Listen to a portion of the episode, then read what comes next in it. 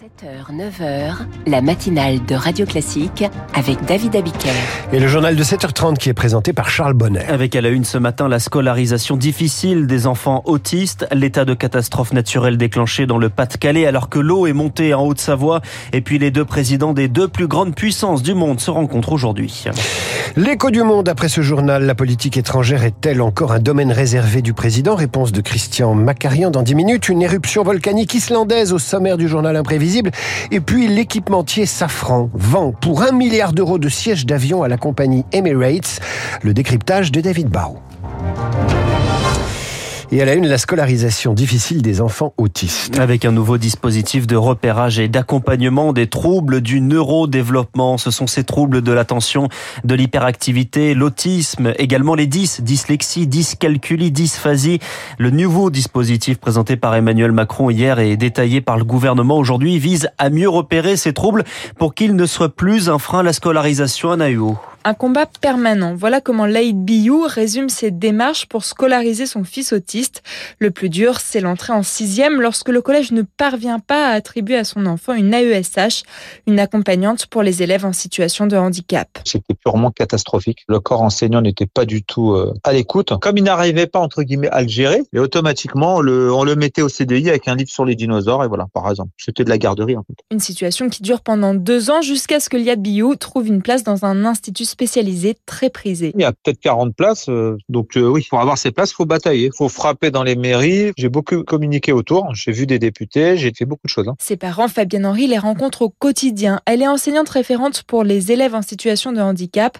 Son rôle, accompagner les familles et les professeurs pour réussir à scolariser ses enfants. Il y a tout un environnement nécessaire pour que la scolarisation soit une réussite. Quand l'enseignant a une connaissance de ce que c'est qu'un trouble autistique, l'enseignant met en place des adaptations. Alors en maternelle, ça peut être euh, une tente au fond de la classe où l'enfant s'isole au niveau sensoriel, ça peut être une couverture lestée, ça peut être un casque anti-bruit. Pour elle, il est donc impératif de mieux former les enseignants pour améliorer la prise en charge des élèves. Anna Huot, un hôpital partiellement inondé en Haute-Savoie. Le département est en vigilance rouge pour un risque de crue au, au niveau de l'Arve, dont le pic a été atteint cette nuit. L'hôpital de Salanches est donc inondé. 11 autres départements, dont la Savoie voisine, sont en vigilance orange.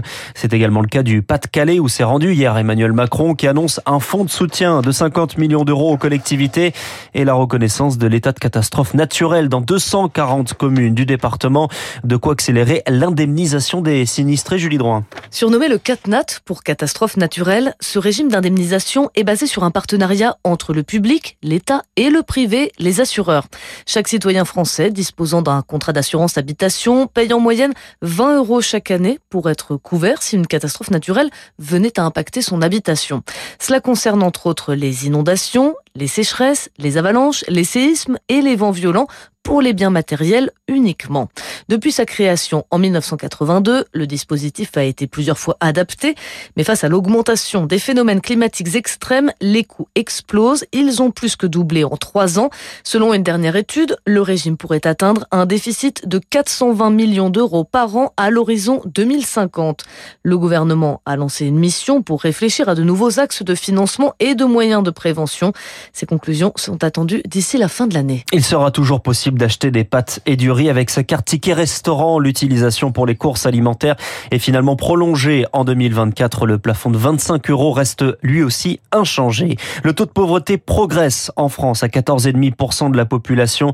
C'est plus de 9 millions de personnes. Seuil de pauvreté fixé à 60% du salaire médian, c'est-à-dire 11 158 euros par mois. L'INSEE qui publie également ce matin les chiffres du chômage au sens du Bureau international du travail. Le chômage est en hausse à 7,4% de la population active au troisième trimestre contre 7,2 précédemment. De la prison avec sursis requise contre François Bayrou. Et 30 mois d'inéligibilité, là aussi avec euh, sursis. François Bayrou est accusé d'avoir fait embaucher des assistants au Parlement européen pour les faire travailler pour son parti, le Modem.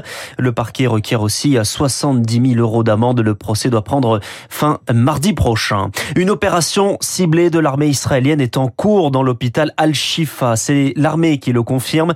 Opération donc dans ce plus grand hôpital de la bande de Gaza où des combattants du Hamas se cacheraient selon Israël et les États-Unis qui appellent aussi à, protéger les patients.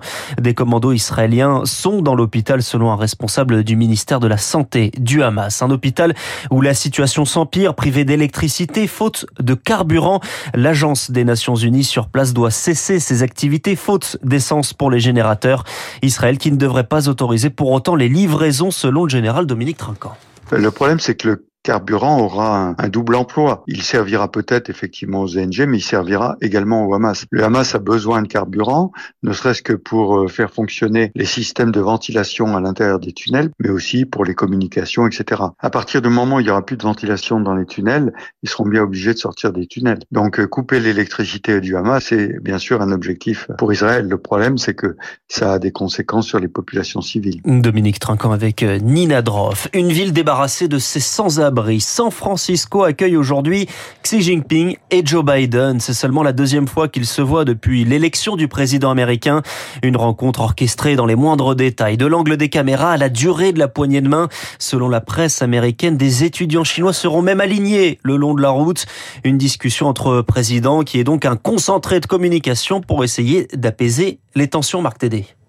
Neuf mois après le survol des États-Unis par un ballon chinois, l'existence même de cette rencontre entre les deux présidents témoigne d'une volonté réciproque d'apaisement.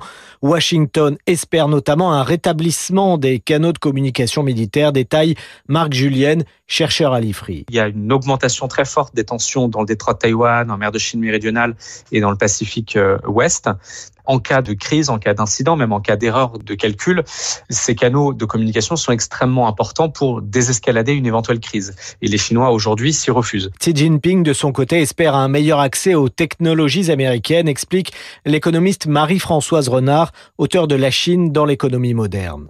La Chine veut devenir une puissance innovante et elle est très pénalisée par euh, toutes les contraintes qu'il y a sur les semi-conducteurs, le boycott d'entreprises euh, chinoises, etc.